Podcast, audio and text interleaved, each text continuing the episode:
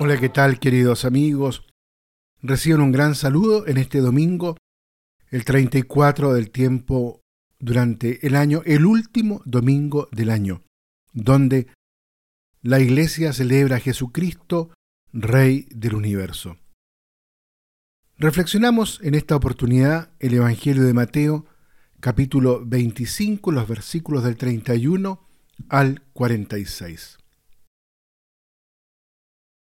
Podemos decir que desde el anuncio de su nacimiento, el Hijo unigénito del Padre, nacido de la Virgen María, es definido rey en el sentido mesiánico, es decir, heredero del trono de David según la promesa de los profetas, para un reino que no tendrá fin.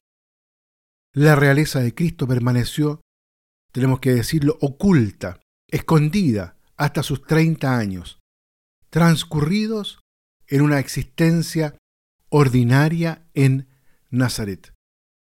Después, durante su vida pública, Jesús inauguró el nuevo reino, que no es de este mundo, y al final lo realizó plenamente con su muerte y resurrección. Apareciendo resucitado los apóstoles, les dijo, Me ha sido dado todo poder en el cielo y en la tierra. Este poder brota del amor, que Dios manifestó plenamente en el sacrificio de su Hijo.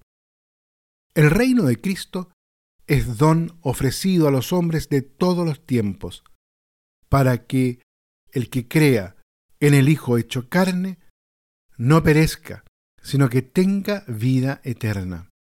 Por eso, precisamente en el último libro de la Biblia, el Apocalipsis, Él proclama, Yo soy el alfa y la omega, el primero y el último, el principio y el fin. Sabemos por los evangelios que Jesús rechazó el título de rey cuando se entendía en el sentido político, al estilo de los jefes de las naciones. En cambio, durante su pasión, reivindicó una singular realeza ante Pilato, que lo interrogó explícitamente ¿Tú eres rey? Y Jesús respondió, Sí, como dices, soy rey. Pero poco antes había declarado, Mi reino no es de este mundo.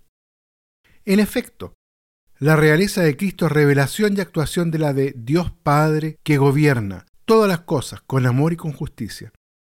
El Padre encomendó al Hijo la misión de dar a los hombres la vida eterna amándolos hasta el supremo sacrificio y al mismo tiempo le otorgó el poder de juzgarlos desde el momento que se hizo hijo del hombre, semejante en todo a nosotros.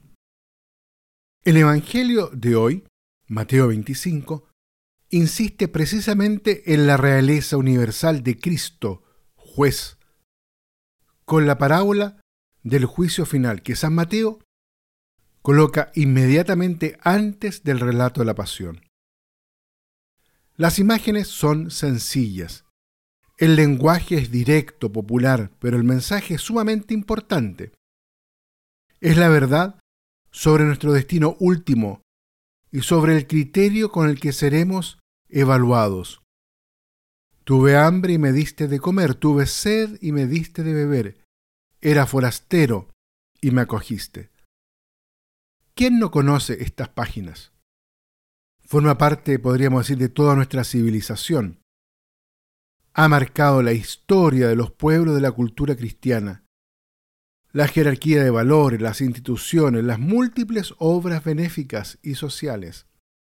En efecto, el reino de Cristo no es de este mundo, pero lleva a cumplimiento todo el bien que gracias a Dios existe en el hombre y en la historia.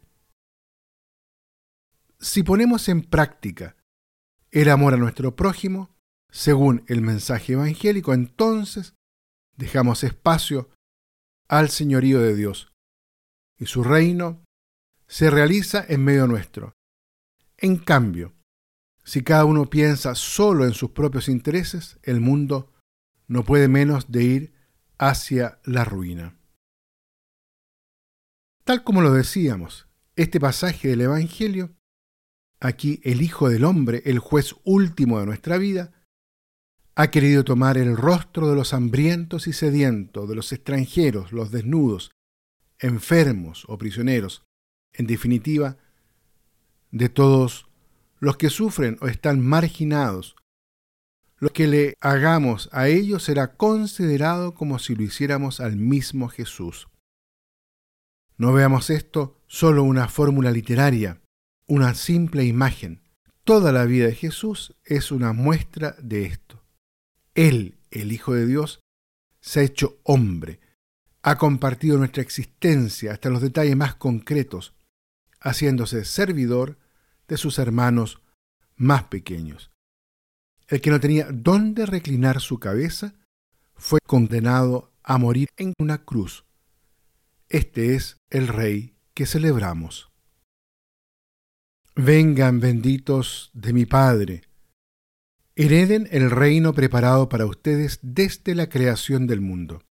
Acojamos en este día estas palabras de bendición que el Hijo del Hombre dirigirá el día del juicio a quienes hayan reconocido su presencia en los más humildes de los hermanos, con un corazón libre y rebosante de amor de Dios.